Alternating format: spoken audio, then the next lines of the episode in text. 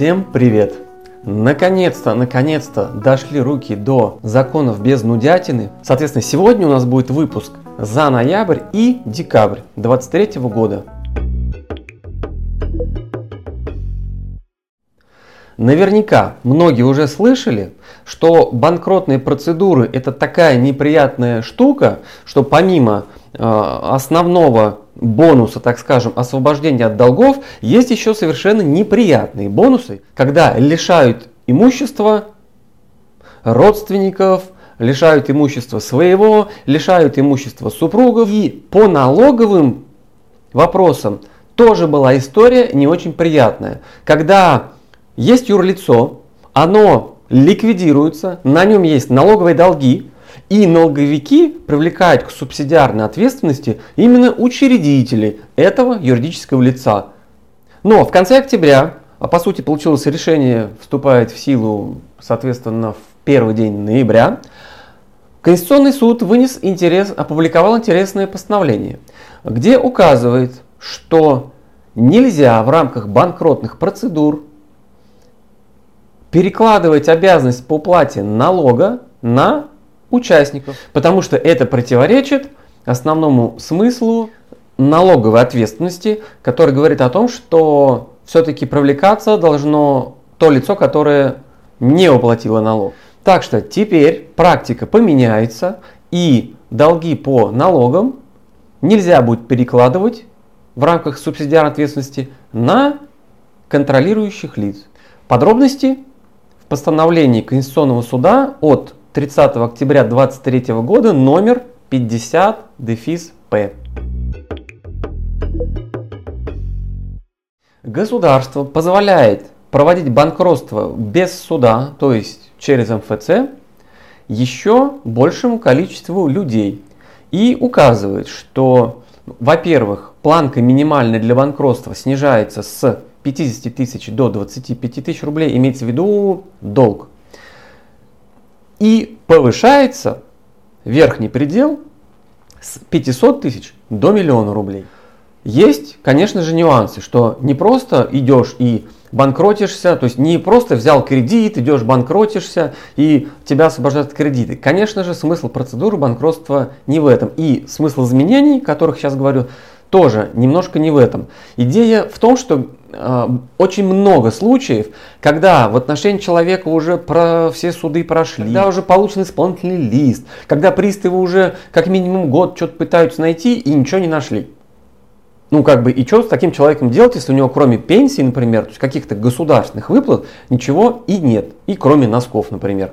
Плюс есть случаи, когда граждане еще больше, естественно, э, пытаются что-то взыскать, там несколько вообще лет. Вот на эти случаи и рассчитаны изменения. Если вот такие товарищи попадаются, с кого уже процедура э, взыскания денег набралась, а у них как бы ничего не было и нет, то смысл, смысл в том, что государственная машина работает. Никакого смысла нет. И вот в этом случае человек может подать на банкротство через МФЦ.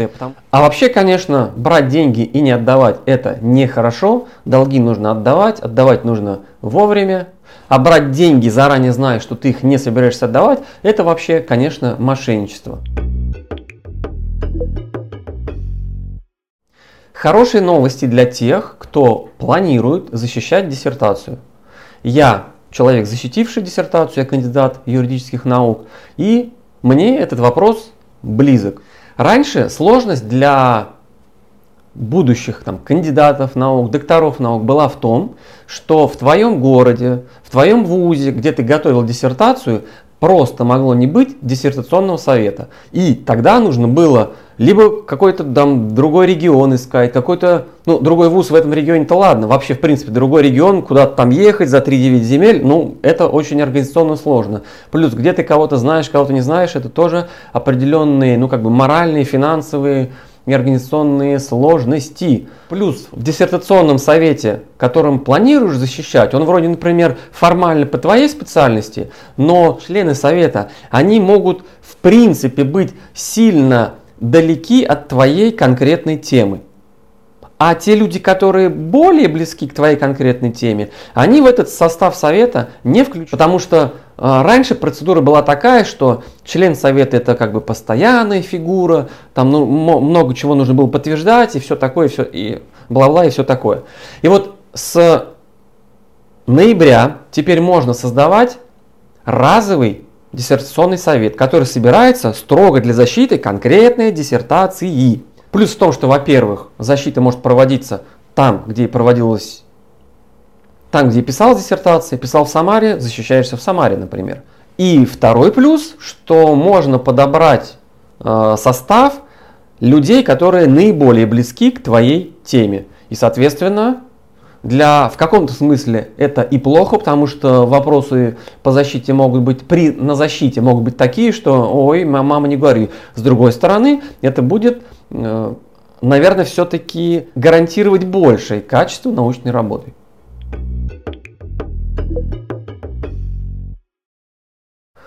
Государство расширило набор мест, работа на которых будет считаться альтернативной гражданской службой. Списочек большой. Быстро пробегусь просто для понимания сути, что здесь в основном э, организации по сельскому хозяйству, ну, как правило, знаете, управление мелиорации земель, сельскохозяйственного водоснабжения, например, Иркутской области. Ставропольский край здесь есть, Удмуртия есть. Потом э, санатории детские разной направленности. Затем ветеринарные учреждения. Причем, кстати, в Крыму больницы, поликлиники, металлургические, вот автотехнические есть колледжи в Курской области. В Московской области тоже больницы, диспансеры. В общем, вот такая история. Список можно посмотреть в приказе Минтруда от 25 сентября 23 номер 726Н. В стране у нас действует много разных общественных организаций, общественных движений. И эти общественные организации, общественные движения занимаются разными полезностями и иногда стимулируют эти полезности, выплачивая стипендии, гранты. И вот новость ноября в том, что если такие гранты, там, премии, призы, вот, поощрительные выплаты, они сделаны организациями, которые сейчас назову, то они ДФЛ не облагаются. Потому что по общему правилу с этих платежей нужно было платить налог в бюджет. Какие же организации освобождены от НДФЛ? Это Россия – страна возможностей, Большая перемена, Российское общество знания – и движение первых. Верховный суд в ноябре 23 года утвердил интересный обзор практики. Там много всякого разного, но особо интересен 45 пункт. В нем написано, что обгон паровозиком это законно. Таким образом ставится точка в длительных спорах, которые можно встретить в интернетах и не только там. Потому что в правилах вроде как написано, нельзя обгонять, начинать обгон, если обгон начало впереди идущее средство. И одни говорят, ну если впереди тебя кто-то там из цепочки начал обгонять, значит ты ждешь, пока он не завершит обгон. Хотя тоже странно, а если через 5-10 машин, эта машина начала обгон. Наоборот, тебе безопаснее. Ты видишь, что раз впереди идущие через несколько машин машина начала обгон, значит тебе тоже безопасно выехать и э, держась на определенной дистанции, тоже за ним раз обогнать и вернуться снова в свою, так скажем, на свою половину, в свою колонну. Кто-то, соответственно, говорит, что нет, в правилах идет речь о том, что нельзя обгонять обгоняемое транспортное средство, но что тоже как бы вроде и логично. Есть практика, когда сотрудники наказывали людей за обгон, когда впереди идущая машина тоже начала обгон. И вот Верховный суд ставит точку в этом вопросе. Для любознательных. Обзор практики номер 3 2023 года. Вступает в силу рамочное соглашение об упрощении процедур трансграничной торговли в Азиатско-Тихоокеанском регионе. которое было заключено, принято в 2016 году и только сейчас вступает в силу. Участниками соглашения являются Азербайджан, Бангладеш, Китай, Иран, Монголия, Филиппины, Корея, Таджикистан, Тимор-Лешти, Туркменистан и Тувалу.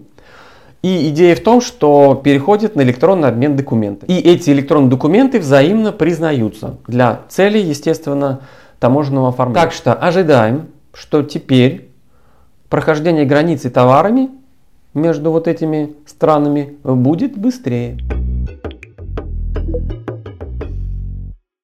Спецоперация – дело неприятное, дело опасное. Многие участники, к сожалению, оказываются инвалидами. Причем такими, когда нет какой-то части тела. И правила были таковы, что какие у тебя бы не были ну, как бы вот э, деформации своего тела, ты все равно каждый год должен проходить, подтверждать свою инвалидность. Что, конечно же, странно, что может поменяться за год, если у тебя серьезнейшие, если ты потерял часть там руки, например. И с ноября этого года государство освобождает от участников спецоперации э, от таких неприятных и ненужных, нецелесообразных процедур. При этом неважно, по контракту или доброволец. При поступлении в вузы, э, помимо обычных баллов за ЕГЭ, учитывались индивидуальные достижения. К индивидуальным достижениям э, были отнесены там участие в разных олимпиадах, вот эта вся история – Потом к индивидуальным достижениям отнесли участие в спецоперации. И теперь э, к индивидуальным достижениям отнесена военная служба. В принципе, отслужил ты как бы более, более желателен, чем не отслуживший. Плюс э, отнесена, отнесено участие ну не просто участие, а нужно дойти там до победителем стать, либо призером каким-то, либо выйти в финал. Такое, такой чемпионат, как профессионал. Также та же самая история в отношении национального чемпионата по творчеству Art Masters. Плюс раньше была такая странность, что когда подаешь заявление, например, через госуслуги в образовательное учреждение, тебе нужно было везде подавать 4 фотографии. Хотя тебя могли не взять, и как бы кому эти фотографии нужны, тоже вопрос. А ну, все равно же этим нужно заморочиться.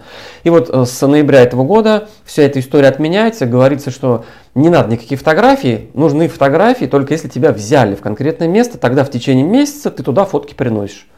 Логично. С сотрудниками Следственного комитета э, была такая история, Э, неприятной, вызвана неудачным, неудачными формулировками в законе. Идея в том, что э, для других силовиков, для других правоохранителей, если сотрудник погиб при исполнении, а потом, э, то его дети получают там страховые выплаты. При этом неважно, что ребенок родился, например, после того, как сотрудник погиб. А вот с сотрудниками Следственного комитета формулировки были такие неудачные, что получалось, что если ребенок родился от этого сотрудника после смерти этого сотрудника Следственного комитета, то ребенку, не, как бы это не страховой случай, не положены были никакие выплаты. И вот с ноября вся эта история восполняется, пробел, вот эта проблема исправляется, указывается, что да, и сотрудники Следственного комитета имеют право на такую выплату. Естественно, уточняется, что при условии, что установлено э, биологическое родство родившегося ребенка и умершего сотрудника.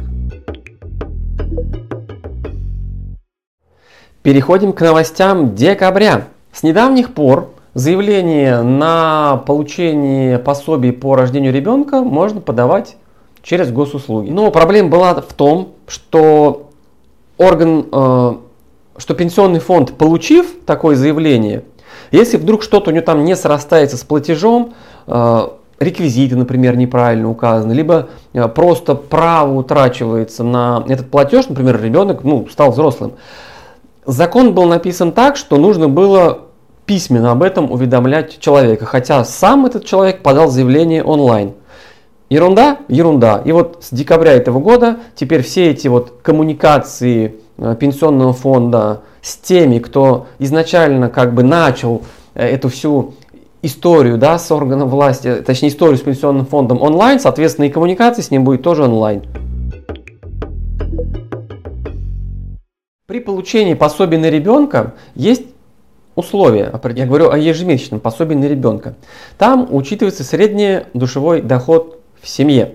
И если порог превышаешь, то как бы тебе ничего не положено, извинять. И проблема была в том, что по закону в этот доход нужно было включать много того, что как бы, ну, такой себе доход. Но тем не менее формально нужно было считать и отказывать маме в деньгах.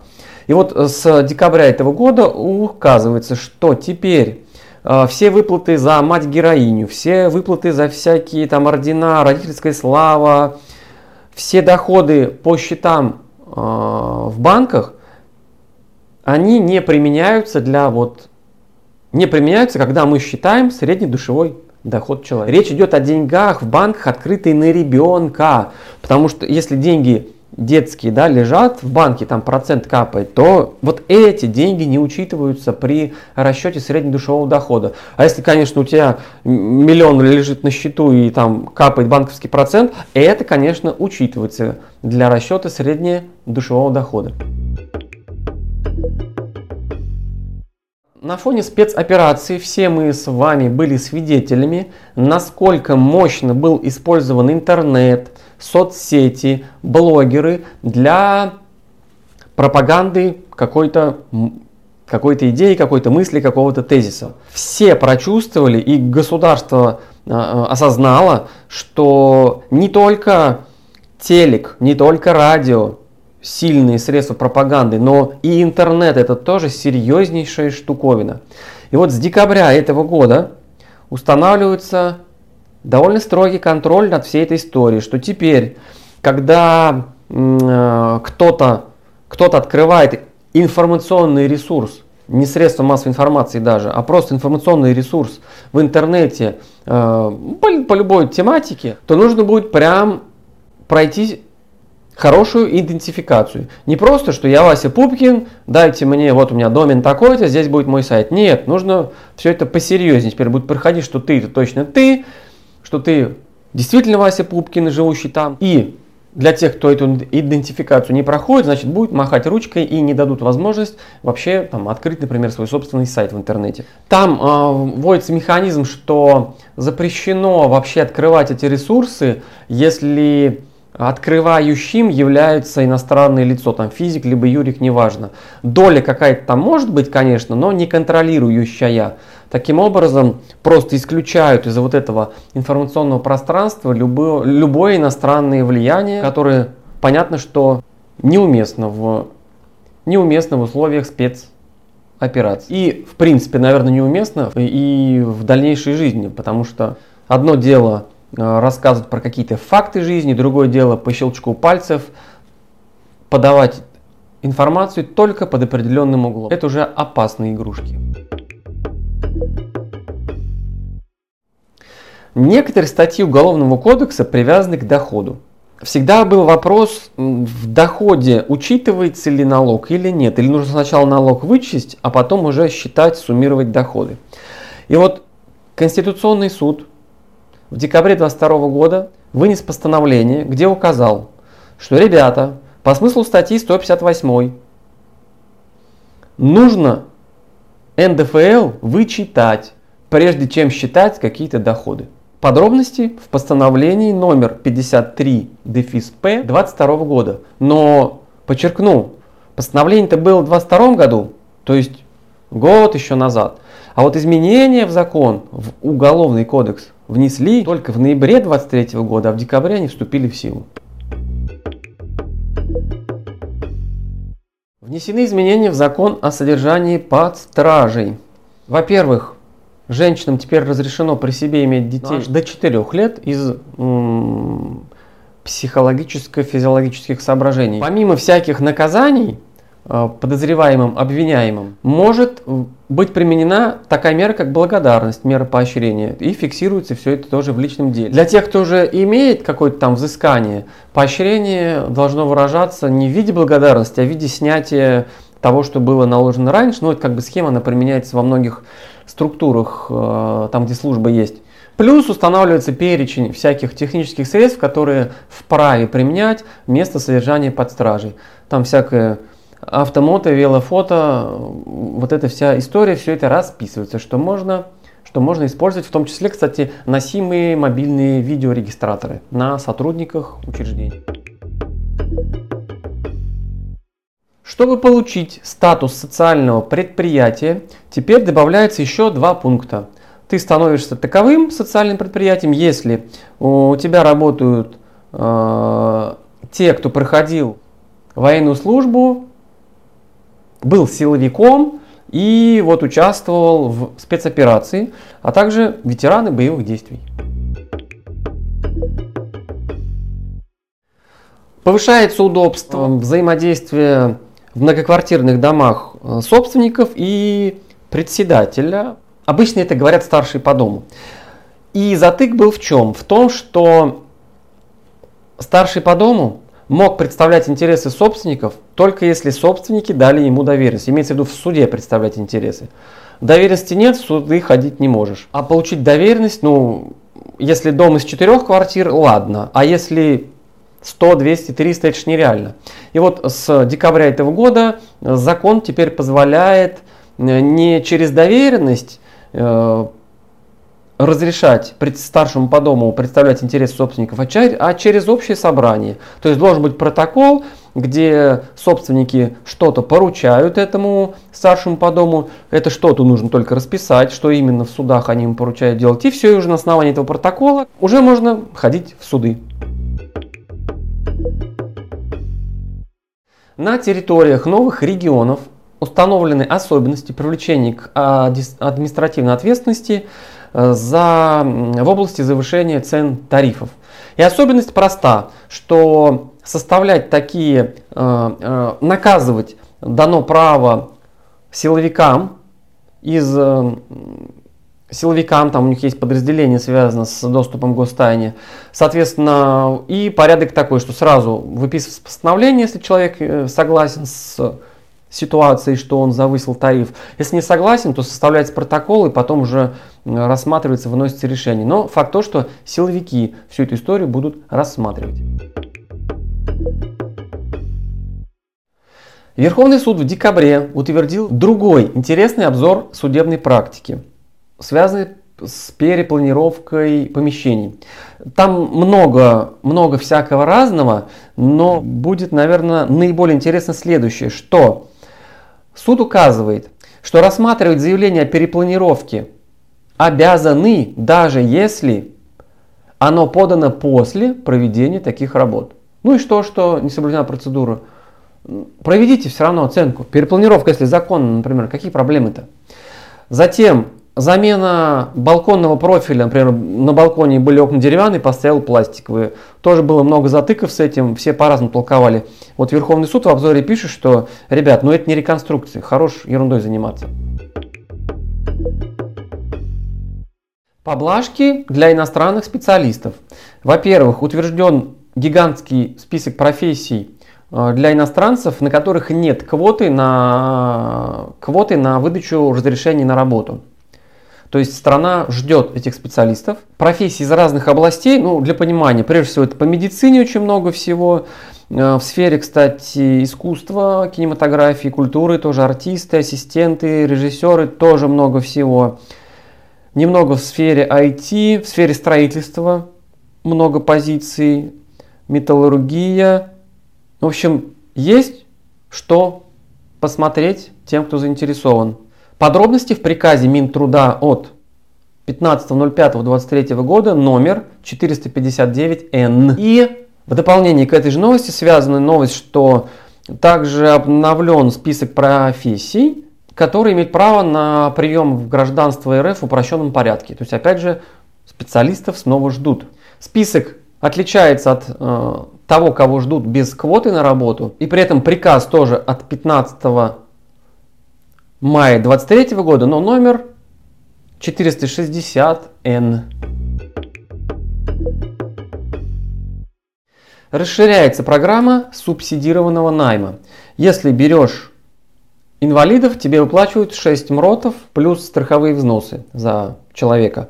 И теперь в программе могут участвовать ИПшники, которые сами являются инвалидами, а также предприятия, где учредителями являются инвалиды, а также общероссийские общественные организации инвалидов, потому что раньше им было как бы запрещено иметь такие льготы потому что у них льготы были другие. А также любые организации, которые зарегистрированы на территориях новых регионов, тоже могут в этой программе участвовать. Вводится упрощенный порядок принятия в гражданство для жителей Белоруссии, Казахстана и Молдовы. Причем неважно, сколько они там жили.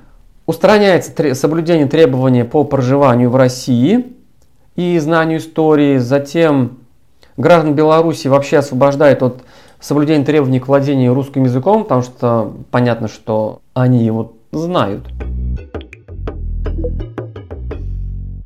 С момента сначала ковида, потом спецоперации, президент у нас принимал немало решений, которые были под вопросом с точки зрения, а имеет ли вообще он право на такие решения.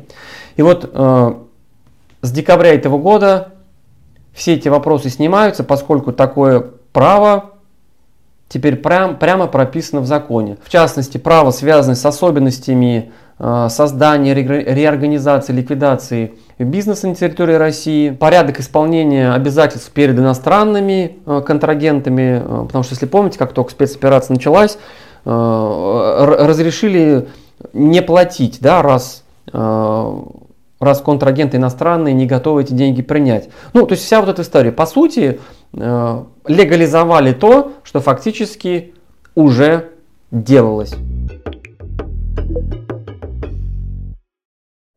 В школах запрещено использование теперь мобильных телефонов. Конечно, кроме случаев, если сама программа, сам педагог, сама его методика преподавания требует э, использования этих телефонов. То есть, если учитель сам говорит, ребят, достаньте телефоны, зайдите на мой сайт, посмотрите вот это видео, откройте видео, либо скачайте вот этот материал, понятно, что как бы это делать можно. Изменения навеяны Э, известными новостями, когда в отношении педагогов было откровенное хамство со стороны учеников, и это хамство снималось учениками, и как бы учителя мало что могли с этим делать. Теперь э, четко прописали, что обучающийся должен соблюдать установленный порядок, соответственно, э, именно в уставах организации теперь все это пропишут, что учащийся обязан соблюдать, соответственно, если не соблюдаешь, это будет основание, чтобы вообще отчислить человека из этой школы, иди тогда в другую, раз не соблюдаешь здесь. На этом все, до встречи в следующем выпуске.